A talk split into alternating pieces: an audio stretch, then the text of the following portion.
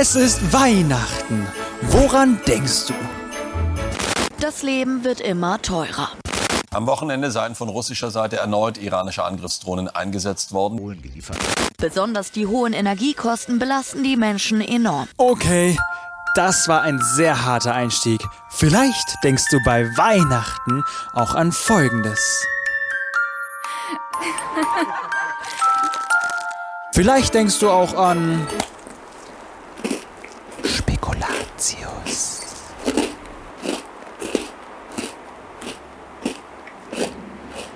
Stopp! Lege mal alle deine Gedanken beiseite. Nimm dir kurz 10 Sekunden Zeit und überlege dir, was kann, soll, muss, darf ich von Weihnachten erwarten.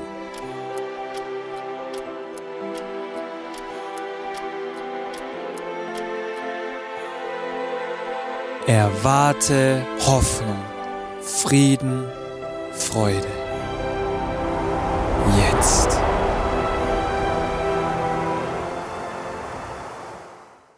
Ja, nee, machen wir mal langsam, würde ich sagen. Gell? Ich würde eher sagen, erwarte mal lieber nix. Okay? Ich meine, erwarte Frieden, Freude, Hoffnung, ja. Ich weiß nicht, warum du einen Podcast angemacht hast oder hier live dich aufgemacht hast, dein Frühstück abgebrochen, hierher gekommen, ja. Ich würde sagen, erwarte mal nichts. Nicht von dieser Predigt, nicht von dieser Celebration, nicht, dass Gott irgendwas tun könnte, nicht, dass Gott irgendwo dich berühren könnte, jetzt in dieser Predigt, irgendwas ansprechen, was dir hilft oder so. Aber meine Devise ist wirklich, äh, wenn du nichts erwartest, kannst du auch nicht enttäuscht werden. Ja, ich meine, wie oft bist du schon enttäuscht worden, weil du irgendeine Hoffnung hattest, hast dich gehofft irgendwie, ja, und das tolle Weihnachtsgeschenk und dann, genau, Socken, immer das Gleiche, ja. Dann freust du dich auf Heiligabend und Familie und wir machen das alles ganz schön und dann, ja, am Anfang noch nett, aber nach dem dritten Glas Wein Streit, wie immer, ja, die Oma nervt wieder und der Cousin auch oder wer immer bei dir zu Hause ist. Da wird wieder kompliziert und es wird doch nicht so, wie du das erhofft hast. Dann die Weihnachtsgans, verbrannt, ganz sicher. Kann ich jetzt schon sagen. Vergiss es. Er freut dich da gar nicht drauf. Und auch jetzt nicht. Ja, Celebration und wir sind hier im Gottesdienst und Gott kann was tun. Ist das so? Erwarten wir das wirklich?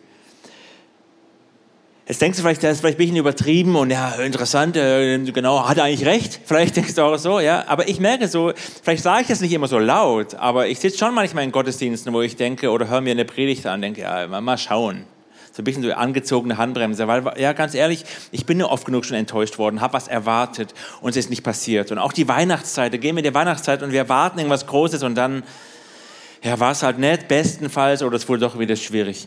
Und, aber wenn ich die Bibel dann aufschlage, dann merke ich interessanterweise, dass, dass das Thema Erwartung Gott doch erstaunlich wichtig ist. Dass wir ganz viele Personen, Menschen, wie du und ich in der Bibel finden, die entweder Erwartung haben oder keine und die am Ende etwas bekommen nach ihrer Erwartung. Die Bibel nennt das oft auch Glaube. Und eine Geschichte im ersten Teil der Bibel von einer Person, die viel, viel Grund hatte, nichts mehr von Gott zu erwarten, die schauen wir uns mal genauer an. Es war eine Frau, die den Traum gelebt hat. Sie hat ihren Traummann abbekommen. Es war ein Prophetenschüler, also ein Mann Gottes, ein Mann, der Gott kannte. Sie hat zwei wunderschöne Söhne gehabt. Was kann man sich mehr wünschen? Einen genialen Mann, zwei Söhne, du hast Family-Zeit, du genießt das Leben richtig und dann kommt der Schicksalsschlag. Ihr Mann stirbt. Und als ob das nicht genug wäre, hinterlässt ihr Mann ihr riesige Schulden. So groß, dass der Mann, dem sie das Geld schuldet oder ihr Mann das Geld geschuldet hat, sagt, hey, wenn du mir das Geld nicht bezahlst, dann nehme ich dir das Letzte, was du hast, und zwar deine zwei Söhne. Und ich nehme sie als meine Sklaven, dann wirst du nichts mehr haben. Von jetzt auf gleich hat diese Frau alles verloren gerade noch den Traum gelebt, mit Familie und Kindern glücklich am Esstisch gesessen und dann auf einmal war alles weg. Sie war wie in so einer richtigen Sackgasse. Sie wusste nicht mehr, wie es weitergeht und du kennst dieses Schild, es ging einfach nicht weiter. Sie war mitten in der Not. Und ich stelle mir es so vor, dass sie vielleicht an ihrer Bettkante saß, sich so ihr Leben angeschaut hat und gesagt hat, wer kann mir hier raushelfen? Gerade hatte ich noch alles und jetzt bin ich so verloren. Mein ganzes Versorgungssystem, meine Söhne werden mir entrissen und ich werde nichts mehr haben. Kann es nicht irgendjemand geben, der mich hier rausholen kann? Sie war am Boden zerstört. Und dann stelle ich mir es so vor, dass wie ein Gedanke kam, der irgendwie anders war, wie diese hoffnungslosen Gedanken. Dass sie da, wo sie gar keine Kraft mehr hatte, irgendwas zu erwarten, da kommt auf einmal der Gedanke, mein, Gott, mein Mann hat mir immer beigebracht, an Gott festzuhalten. Er war Prophetenschüler, er hat immer von diesem Elisa geschwärmt, von diesem Prophet. Und sie nimmt das letzte Stückchen Hoffnung, das sie irgendwie noch in ihrem Herzen finden kann. Und es ist vielleicht so mini klein, dass sie es selber nicht mal glaubt. Und sie geht zu diesem Elisa, weil damals die Connection zu Gott die Propheten waren. Und sie klagt ihr Leid. Sie erzählt ihm ihre Situation der Hoffnung, dass er ihr helfen kann. Jetzt war das für die Witwe wirklich eine richtig ausweglose Situation. Sowohl man als Witwe, Mann tot, Mann gestorben, ihr wahrscheinlich Traummann, also wissen wir nicht, wie es denn genau ging, aber ihr Versorger auf jeden Fall. Und da hat sie nicht nur jetzt in der Beziehung ein Problem und als hat ihr, ihre Kinder haben keinen Papa mehr ein Problem, sondern auch finanziell ein echtes Problem eine echte ausweglose Situation. Und vielleicht bist du auch in einer ähnlichen ausweglosen Situation, hast wirklich einen harten Schicksalsschlag, hast einen Moment erlebt in, im letzten Jahr oder vielleicht vor ein paar Wochen, der dich richtig runtergezogen hat. Und dieser Podcast, den du dir jetzt anschaust, oder dieser Schritt jetzt hier in, diesen, in diese Celebration ist ist vielleicht die letzte Chance, die du Gott noch gibst, so der letzte Hoffnungsschimmer. Vielleicht ist deine Situation, die du hast, vielleicht gar nicht so ausweglos. Aber sind wir mal ehrlich, Sackgasse ist Sackgasse. Vielleicht identifizierst du dich mit den finanziellen Herausforderungen, also Inflation und Gaspreis und Strompreis und du, du weißt nicht genau, ob oder wie du durch den Winter kommst. Du weißt nicht ganz genau, wie, sich das entwickelt mit den Preisen, den steigenden Zinsen und ob du dann noch alles bezahlen kannst. Vielleicht hast du auch in dem Bereich eine, eine Not, ja, vielleicht nicht ganz so groß, aber Sackgasse ist Sackgasse. Für dich ist die auch groß, ist die auch real, dir tut sie auch weh. Vielleicht bist du irgendwo festgefahren in einer Situation, du merkst, da ist ein Konflikt, den du seit Jahren versucht hast zu lösen und du kommst nicht weiter. Vielleicht sogar in deiner Ehe, vielleicht mit deinen Kindern, dass du merkst, die Beziehung zu deinen Kindern, dass das, du weißt nicht, du hast die Hoffnung aufgegeben, ob das jemals wieder gut werden kann. Oder die Beziehung zu deinen Eltern oder zu, zu guten Freunden. Du bist irgendwie in der Sackgasse, in einer Beziehung, in einem Konflikt vielleicht auch in einer Jobsituation. Es gibt tausend Sackgassen in unserem Leben und wir kommen immer wieder vor so Sackgassen, wo dann die Frage ist, wie gehen wir damit um, mit dieser Entscheidung, mit dieser Entmutigung, mit, dieser, mit diesem Frust in unserem Leben. Gibt es Bereiche in deinem Leben, wenn du ehrlich bist, wo du denkst, ich, ich glaube, da habe ich aufgegeben zu hoffen, dass es sich jemals ändert? Ich glaube, das wird immer so bleiben. Gibt es Bereiche, wo du denkst, da, da geht es geht es für mich nicht weiter. Und wo du denkst, da wünsche ich mir einen Durchbruch, aber du, du glaubst gar nicht mehr an den Durchbruch, weil es zu schmerzhaft ist, weiter zu hoffen. Die eine Sünde, die du nicht los wirst. Diese Depression, die Krankheit, dein Leiden. Und ich glaube, dass es ganz vielen von uns so geht. Mir geht es oft so, dass ich in der Situation, mir, mir es schwerfällt, überhaupt noch Glaube aufzubringen. Wusstest du, dass ich 15 Jahre lang oder gut 15 Jahre lang chronische Rückenschmerzen hatte? Also ging los um die 20 und ich hatte so Schmerzen, die hatten nicht nur im Rücken, im unteren Rücken, sondern auch in der Leiste. Ich konnte irgendwann nicht mehr vernünftig gehen. Die Prognosen waren, ich könnte nicht mehr richtig Sport machen, was für mich schon ein wichtiges Thema ist. Ich konnte nicht mehr, mehr spazieren gehen oder dann war gerade die die Phase, wo ich meine Frau kennengelernt habe, so die Datingzeit, so irgendwie schön äh, durch die Stadt laufen und äh, genau shoppen, ja, einfach Stadtladen. Ich konnte wirklich, ich hatte Schmerzen, konnte nicht mehr richtig gehen und ich habe irgendwann im Laufe der Jahre aufgegeben. Klar habe ich viel dafür gebetet am Anfang. Irgendwann habe ich nicht mehr dafür gebetet. Ja, da hatten andere weiter für mich gebetet, weil ich konnte nicht mehr dran glauben. Und ja, ich habe immer noch manchmal Rückenschmerzen, aber die chronischen Schmerzen sind weg, die Leistenschmerzen sind weg ich, und ich mache Sport. Ja, oder noch ein krasseres Beispiel vielleicht, oder was ist krasser? Für mich war es krasser. Ich habe ein Handgelenk einmal gebrochen, dann irgendwie nicht gut verheilt. Jahrelang hatte ich so Schmerzen, dass ich nicht Fahrrad fahren konnte oder Mountainbiken, was mein Hauptsport ist. Das ist für mich so, nimm dein größtes Thema, was dir Ausgleich bringt. Bei mir war es das Mountainbiken. Das habe ich gerade aktuell Schmerzen am Schienbein, weil ich am Freitag blöd gestürzt bin und sehr dankbar bin, dass die Person, die dabei war, sich nicht totgelacht hat, weil es sah lustig aus. Ich bin in, im Schnee in so einen Bach gefallen. Aber egal. Auf jeden Fall bin ich dann durch den Bach getigert, weil ich ja nicht in, reinlegen wollte und bin so mit Schmackes gegen so einen Stein, habe jetzt so ein Loch im Schienbein, also auch sehr weh. Aber eigentlich ist es richtig cool, weil es heißt, ich fahre wieder Fahrrad. Ja, ich kann wieder Mountainbiken und ich kann mich wieder verletzen, das ist doch großartig. Ja, aber ich habe auch da hatte ich viele Momente in meinem Leben, wo ich oder viele Momente beim Handgelenk, wo ich habe da nicht mehr für gebetet. Ich habe auch nicht mehr dran geglaubt. Ja, so oder wenn Leute gekommen sind, ey, kann ich dafür beten? Ja, mach ruhig. Mach ruhig, aber ich hab's, also Gott weiß das schon. Und ich merke, dass in mir ein Misstrauen gewachsen ist, in Gottes ich weiß gar nicht in was genau, in die, eher in Gottes Güte und Freundlichkeit, dass er da eingreifen will und eingreifen wird. Aber diese Witwe, ich weiß nicht, wie groß der Hoffnungsschimmer war, aber es muss noch etwas da gewesen sein. Wie ist er zum Propheten gerannt und hat die Situation geklagt? Sie hat es rausgeschrien wahrscheinlich, rausgekotzt, wirklich einfach. Sie klagt Gott an. Wusstest du, dass 59, wenn ich richtig gezählt habe, der Psalmen von den 150 Psalmen in der Bibel Klagepsalmen sind? Klagepsalmen. Es gibt sogar ein ganzes Buch, Klagelieder, wo es nur darum geht, wirklich das Leid, was wir als Menschen haben, und wir alle haben herausfordernde Situationen, auch Gott zu klagen. Und das macht die Witwe, und wir dürfen das auch tun. Und sie hätte allen Grund gehabt, das nicht zu machen. So, hallo, mein Mann war Prophet. Ich meine, es war nicht mal nur irgendein Mann, das war ein Mann im Dienst Gottes. Und Gott, wie kannst du zulassen, dass seine Kinder ohne Papa aufwachsen? Das, das hätte sie von Gott wegziehen können, aber sie klagt es Gott und lässt es raus. Und ich kenne das im Kleinen, dass es mir schwerfällt, Gott das hinzuwerfen, sondern dass ich mich eher zurückziehe und ein Misstrauen Gott gegenüber entwickle. Und dann bete ich vielleicht schon noch, ja, aber ich bete ein bisschen weniger vertrauensvoll. Ich sage ja und du weißt auch Amen. Aber ich merke, ich habe nicht mehr diesen Glauben, weil ich das nicht mehr so kann. Deswegen die Frage ist, von wem erwartest du in Sackgassenmomenten Hilfe? Von dir selbst oder von dem Finanzsystem, von deiner Regierung, von, von deiner Fähigkeit, das Problem zu lösen? Oder hast du noch ein ganz bisschen Mut, Hoffnung, Perspektive, zu Gott zu gehen und einfach mal zu klagen und rauszulassen? Und genau das macht die Witwe. Sie geht zu Elisa, also stellvertretend zu Gott, und sie klagt ihr Leid. Das finde ich spannend in dieser Bibelstelle, wenn wir es uns noch mal kurz durchlesen.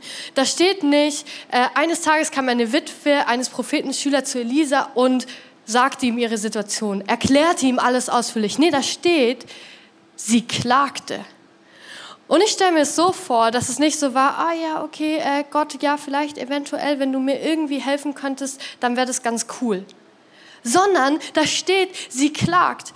Und vielleicht ist es super emotional, dass sie sagt, Gott, was hast du mir angetan? Mein Mann hat dir sein ganzes Leben hat er dir gedient. Und jetzt wachsen meine Kinder ohne einen Vater auf. Ich bin in schon, wahrscheinlich haben die morgen nichts zu essen und es ist deine Schuld traust du dich so mit Gott zu reden? Weil ich glaube, manchmal brauchen wir Menschen das einen Ort, wo wir klagen können. Und weißt du was? Gott hält es aus.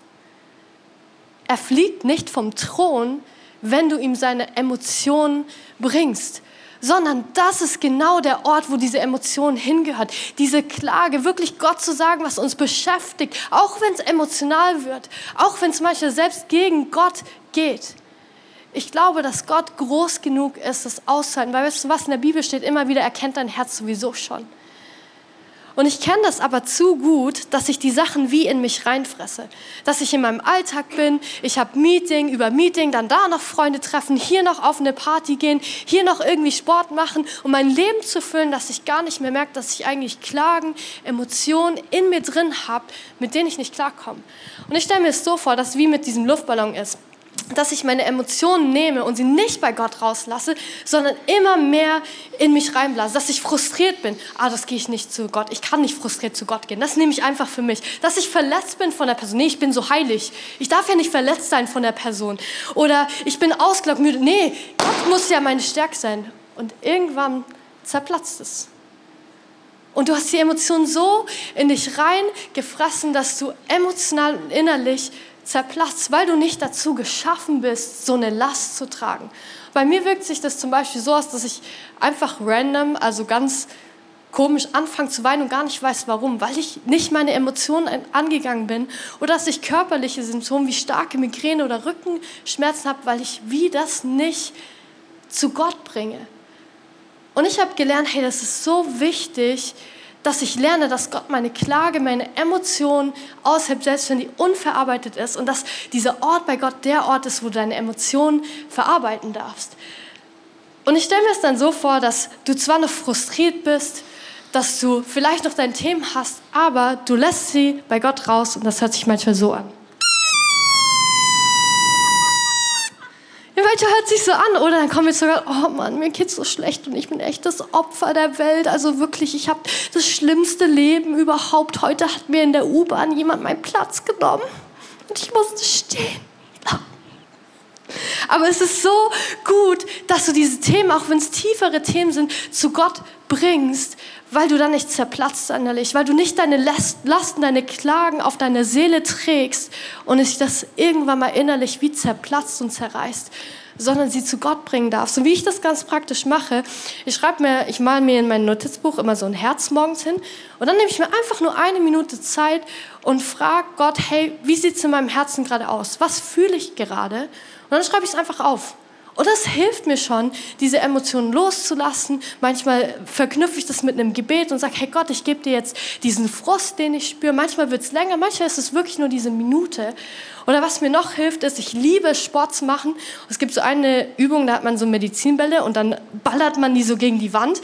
Und das nehme ich einfach, verknüpfe das mit einem Gebet und lasse all meinen Frust raus in dem Moment. Und ich empfehle dir einfach, ich wünsche mir, dass du diesen Ort bei Gott findest, wo du einfach deine Emotionen verarbeiten kannst. Und das ist kurz. Das ist manchmal nur eine Minute am Tag anzuhalten, zu fragen, hey, wie geht's mir gerade und was darf ich einfach bei dir lassen? Was trägst du für mich, Gott?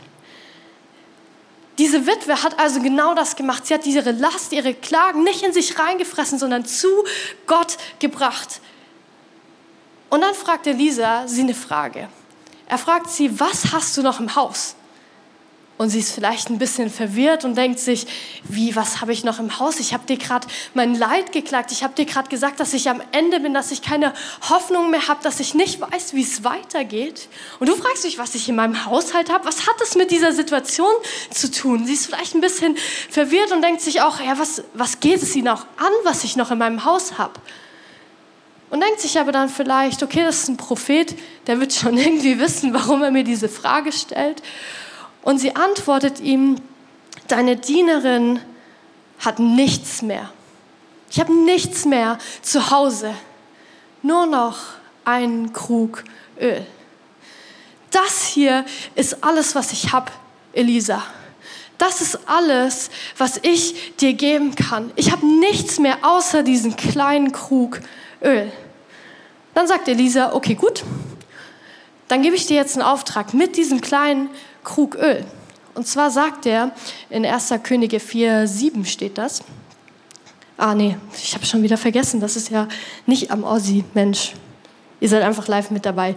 Auf jeden Fall lese ich es euch vor. Er sagt, geh und leih dir von deinen Nachbarin leere Krüge aus. Okay, random aber nicht zu wenige. Dann geh zu deinen Söhnen ins Haus, verriegel die Tür. Als nächstes gieß dein bisschen Öl in die Gefäße. Sobald eins voll ist, stell es zur Seite. Und die Frau denkt sich vielleicht, wie? Sobald eins voll ist. Elise, hast du mir nicht zugehört? Ich habe nur ein bisschen Öl. Wie soll ich denn damit Krüge füllen? Das ist ihre Situation. Sie hat dieses bisschen Öl und kriegt einen riesen Auftrag von Elisa, Krüge auszuleihen. Und ich kann mir tatsächlich vorstellen, dass es eine Frage ist, die Gott dir in diesem Moment stellt und auch mir stellt. Was hast du noch im Haus? Ja, ich weiß nichts, aber was noch? Ja, die Witwe sagt auch, ich habe nichts mehr. Ja gut, da ist noch das, das, Öl, okay. Also wir denken oft, wir haben nichts mehr an Hoffnung, an Perspektive, an Glauben übrig. Und Gott fragt dich jetzt, was hast du noch in deinem Lebenshaus an, an Hoffnung?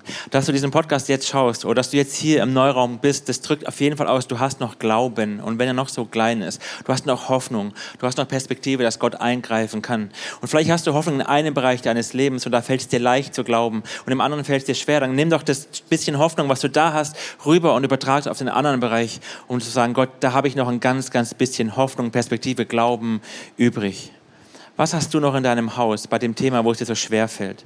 Und vielleicht ist es wirklich wenig. Wir haben mal gelesen, er hatte einen Krug Öl, aber es war nur ein bisschen drin in dem Krug. Es ist wirklich nicht mehr viel. Und wenn man das Problem anschaut, dass, dass sie kein Geld hat und nicht mehr weiß, wovon sie leben soll und ihre Söhne verkauft werden sollen, dann ist das wirklich nichts. Ist eine richtige Antwort. Aber für Gott ist das bisschen, was du hast, nicht nichts. Wenn du das bisschen, was du hast, an Glauben, an Überzeugung, an, auch an Zeit, an Finanzen, an Themen, wenn du sagst, Gott, ich, ich gebe es dir, ich stelle es dir zur Verfügung, dann kann, kann und wird und will Gott ein Wunder daraus tun. Und wir werden staunen über, über dem, was Gott daraus macht. Kann auch ganz praktisch sein. Du sagst, ich hab, Gott, ich will ja in meinem Leben einen Unterschied machen und ich will ja auch Reich Gottes investieren, aber ich habe nur zwei Stunden pro Woche Zeit, die ich wirklich frei zur Verfügung habe. Ich habe Kleinkinder, ich habe einen stressigen Job, was auch immer. Aber was, was, was wäre, wenn du die zwei Stunden Gott hinhältst und sagst, Gott, was hast du denn damit vor? Hast du eine Idee? Oder sagst, ich habe nur 20 Euro im Monat übrig. Mehr, mehr geht nicht. Bei allem, wie ich spare und budgetiere, ich habe 20 Euro, 30 Euro. Aber wenn du sagst, Gott, ich halte sie dir hin. Das, ich habe nichts, aber das bisschen, was ich habe mit dem Nichts, gebe ich dir. Und ich schaue, was du draus machst. Oder ich, ich habe doch kein Talent und ich habe dir die eine Sache, die kann ich so ein bisschen. Ich kann so ein bisschen organisieren, aber das braucht Gott ja nicht im Reich Gottes. Was wäre, wenn du sagst, Gott, ich, ich, ich gebe dir das zur Verfügung und dann frag Gott einfach, was er damit vorhat und ob er damit was vorhat. Und dann ein bisschen Mut dein bisschen Hoffnung, dass du noch aufbringen kannst, zu sagen, Gott, ich gebe es dir bei meiner Not, bei meinem Thema, bei meiner Frage, bei meinem Frust, da, wo ich mich zurückgezogen habe. Und ich treffe heute eine Entscheidung und sage, Jesus, ich, ich halte es dir hin und schau, was du tun kannst. Und die Frau hat das halt gemacht im Glauben. Die Geschichte geht ja weiter. Die Frau macht das die Tat ist. Ja, die setzt es in die Tat um. Glaube wird immer praktisch. Die sagen, ja, ich glaube, dass Gott, nein, die Witwe tat, was Elisa ihr aufgetragen hatte. Sie verriegelte die Haustür hinter sich, ja, ist also alleine mit den Jungs, ähm, hinter sich und ihren Söhnen. Die beiden Jungen reichten ihr die Krüge und sie goss das Öl hinein. Bald waren alle Gefäße voll. Und als die Mutter rief, gib mir noch einen Krug, antwortete einer ihrer Söhne, wir haben keine leeren Krüge mehr.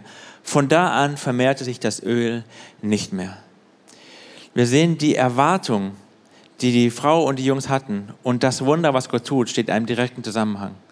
Bis kein Krug mehr da war, hat sich das Öl vermehrt. Und es war wenig am Anfang. Und Gott sagt, aber weil du jetzt praktisch wirst und es mir bringst, mir hingeklagt hast, mir hin, das hingeworfen hast und jetzt tust, was ich dir sage, tue ich ein Wunder und vermehre die ganze Sache. Und die Frau hat das bisschen, was sie gegeben hat, äh, einfach gesehen, Gott, du, ich, ich halte es dir hin. Ich verriegel die Tür und ja Gott, ich nehme einfach das bisschen, was ich habe und ich bete und ich tu, schaue, was du draus machst und dann erlebt sie ein Wunder, dass es sich vermehrt, dass es sich multipliziert, dass es überläuft.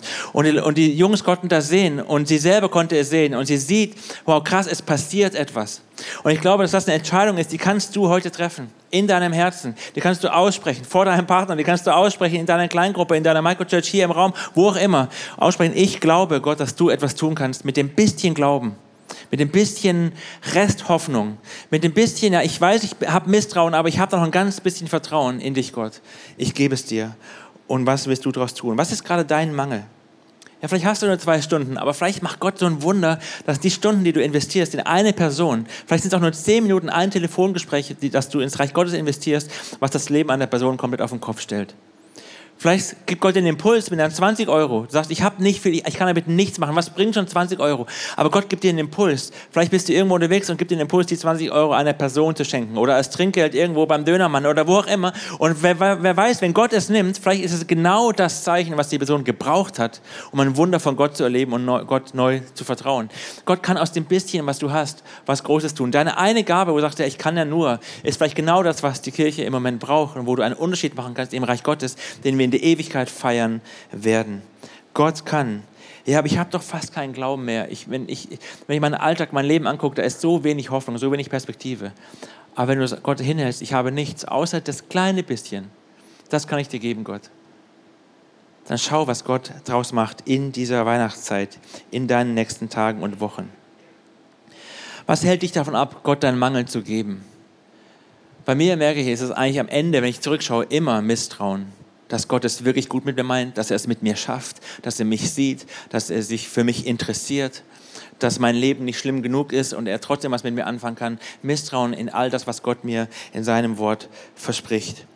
Deswegen, wir brauchen ein kleines bisschen Vertrauen. Die Frau brauchte Vertrauen, etwas wirklich Dummes zu machen. Ich meine, es hätte ja auch schief gehen können. Tausend Krüge eingesammelt und am nächsten Tag fragen die Nachbarn. Und? Ja, danke, hier ist der Krug. Ja, nichts passiert. Aber ein bisschen Glaube aufbringen. Gott, was hast du vor? Die Frau tat, wir haben es gelesen, was Elisa ihr aufgetragen hatte, obwohl es lächerlich war.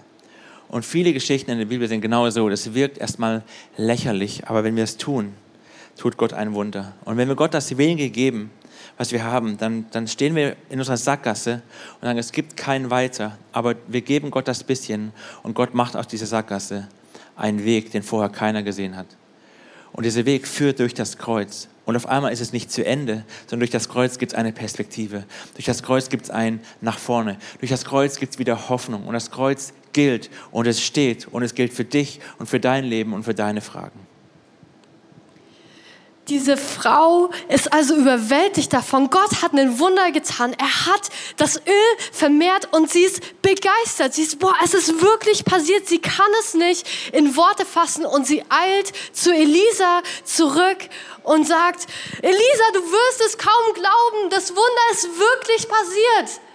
Und Elisa freut sich natürlich mit ihr, aber er bleibt da nicht stehen. Sondern in 2. Könige 4, 7 steht dann weiter, Geh nun, verkauf das Öl und von dem Erlös kannst du nicht nur deine Schulden bezahlen, es wird noch genug übrig bleiben, damit deine Söhne davon leben können. Ich glaube, Gott hat eine Idee mit dem Wunder, das du erleben wirst. Gott hat eine Idee, dass es nicht nur punktuell dich aus deiner Not rauszieht, das wäre die Schulden zu bezahlen, sondern er sagt, hey, ich will dir so einen Wunder geben, so einen Überfluss geben, dass es langfristig in deinem Leben nachhalt. Ich will dir Überfluss schenken und ich liebe, dass Jesus das selbst in den Evangelien gesagt hat, dass er gekommen ist, um Überfluss zu schenken, um Leben im Überfluss zu schenken. Und ich glaube, dass Gott das mit dir vorhat weil er einen langfristigen Plan mit dir hat und es so gut mit dir meint, dass er dir noch nicht eine Instant-Lösung gibt, sondern eine langfristige Lösung für deine Not, die dich durchträgt, wo du seine Güte Tag für Tag sehen kannst, wie gut er ist. Und was ich an dem Herz von der Witwe liebe, ist, dass sie nicht gegangen ist, ah, ich habe jetzt das Öl, ich überlege mir selber, was ich damit mache. Hey, cool, kann ich mir neue Sneaker kaufen, vielleicht noch ein neues Hemd. Ich habe schon immer meine Tasche gewollt. Nee, sie geht zurück zu Gott, zu Elisa und holt sich weiter den Auftrag ab. Hey, was hast du mit dem Wunder vor Gott? Wo kann es vielleicht sogar in andere Leben reinfließen, das Wunder, das ich mit dir erlebt habe? Und vielleicht denkst du jetzt aber, gut, Franzi, Wunder, du hast leicht reden, du stehst ja auf der Bühne, hast wahrscheinlich 100 Millionen erlebt. Oder diese Frau, die wusste doch bestimmt, dass diese Krüge gefüllt werden. Ich glaube, die Frau hat es nicht gewusst. Ich glaube, die Frau sitzt genauso wie wir im Zwischendrin manchmal da.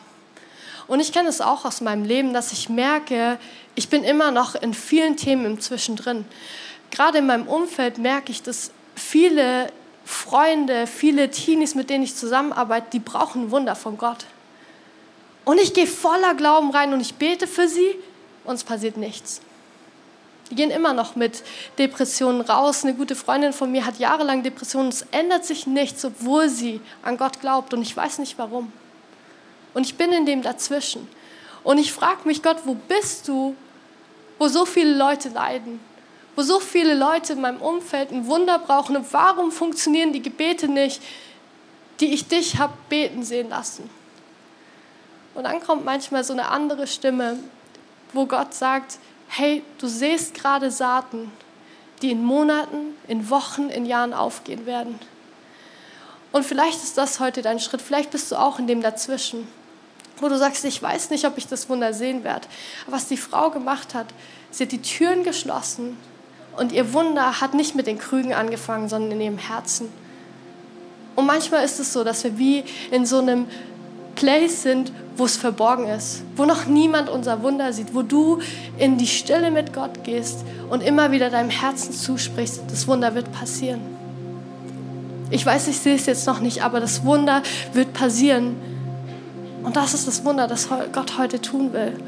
Und vielleicht ist es noch verborgen, vielleicht siehst du es erst in zwei Jahren, aber ich will hier stehen, um dich zu ermutigen, im Dazwischen festzuhalten, zu glauben, dass du in zwei Jahren anders dastehen wirst. wie diese Frau von deinen Krügen erzählt wurdest, die im Verborgenen gefüllt wurden, wo es niemand gesehen hat.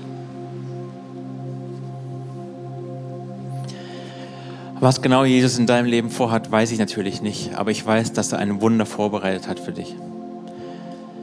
Ich weiß, dass Jesus dich heute beschenken will mit etwas, was dein Leben revolutionieren will. Entweder, dass du es zum allerersten Mal verstehst oder dass, dass du es wieder neu entdeckst oder wieder neuen Mut fasst in dem Bereich, wo du mutlos, hoffnungslos geworden bist.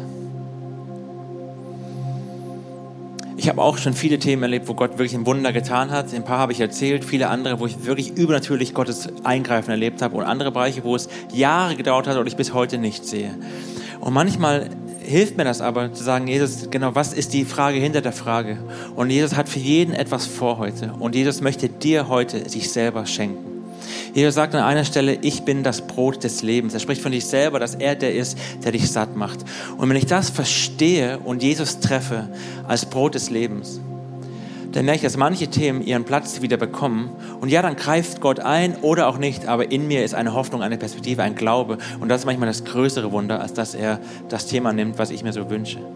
Ich bin das Brot des Lebens. Wer von mir isst, der wird nie wieder Hunger haben. Ich bin das Wasser des Lebens, das lebendige Wasser. Und wenn du von mir trinkst, dann wirst du nie wieder Durst haben. Gott ist die Quelle. Jesus, Jesus sagt, er bietet sich dir an, aus deiner Sackgasse ein Leben zu machen. Und am Kreuz ist es passiert. Und wir gehen jetzt auf Weihnachten zu. Und wenn du dir Weihnachten vorstellst, was wir da feiern und warum wir jetzt auch mit deine, unsere Erwartungen gemeinsam wecken wollen auf das, was Gott tut. Weihnachten ist das skurrilste Fest, was es gibt. Wir feiern den Mensch, Jesus, der Gottes Sohn, Jesus ist, der Mensch wird. Und wenn du dir das vor, versuchst vorzustellen, was da passiert ist, dass da ein, ein Baby geboren wird von einer Frau, ein Baby, ich weiß nicht, wer von euch schon mal ein Baby hatte oder schon mal ein Baby gesehen hat. Ein Baby ist hilflos. Ein Baby schreit, wenn es Hunger hat. Ein Baby scheißt in Windeln und jemand muss die wegmachen. Ein Baby ist abhängig von einem Mensch. Und ich weiß nicht, ob Maria und Josef ab und zu so Momente hatten, wo sie Jesus sehen und er schreit mal wieder und hat Bauchschmerzen und keine Ahnung oder im Trinken klappt es nicht und sie denken, das ist jetzt die Verheißung?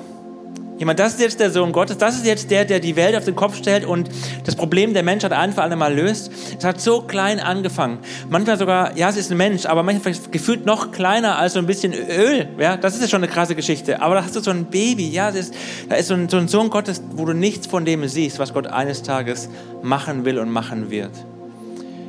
Und vielleicht hatten Maria und Josef auch manchmal so Momente, ich weiß es nicht, ich war nicht dabei.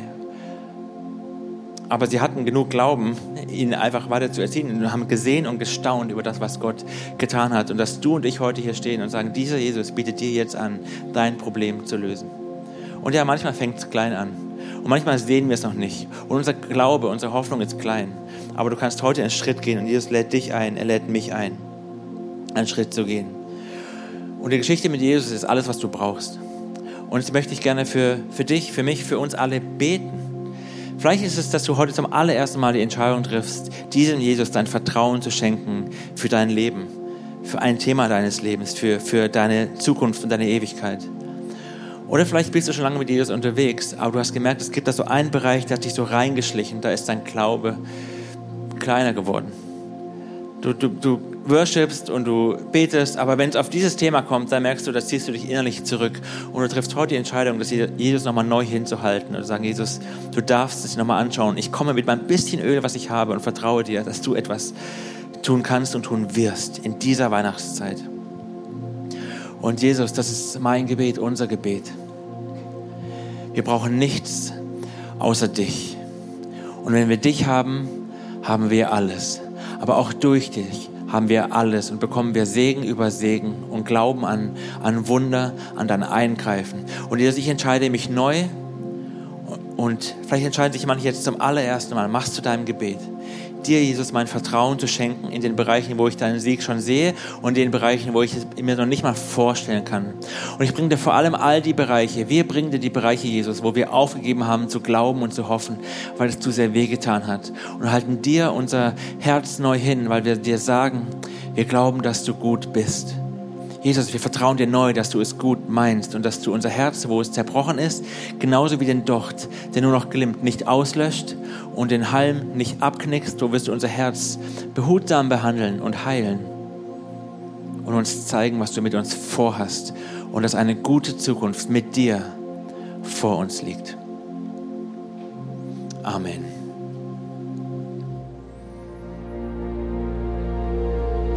Wir hoffen, dieser Podcast hat dich inspiriert und hat dir weitergeholfen in deiner Beziehung mit Gott. Wenn es dir so geht, dann freuen wir uns, wenn du uns mithilfst, diese Botschaft zu verteilen. Das kannst du tun, indem du diesen Podcast likest, mit Daumen nach oben draufdrücken oder kommentierst oder weiterleitest. So werden mehr Menschen noch mit dieser Botschaft von Jesus, dieser Hoffnung erreicht. Du kannst auch durch eine Spende mithelfen, dass wir weiterhin diese Podcast kostenlos im Internet maximal verbreiten können und so viele Menschen neue Hoffnung bekommen. Vielen Dank für alles, was du mit ermöglicht. Wir glauben, dass Kirche eine Familie ist und egal, ob du online dabei bist oder hier vor Ort bist in der Region, wir wollen dich sehr gerne kennenlernen. Wenn du möchtest, komm auf unsere Homepage vorbei unter Finde Anschluss. Dort findest du unter anderem Welcome to Church, wo wir uns gegenseitig kennenlernen, deine Geschichte gerne hören wollen und dir helfen wollen, wenn du möchtest, ein Teil dieser Kirchenfamilie zu werden.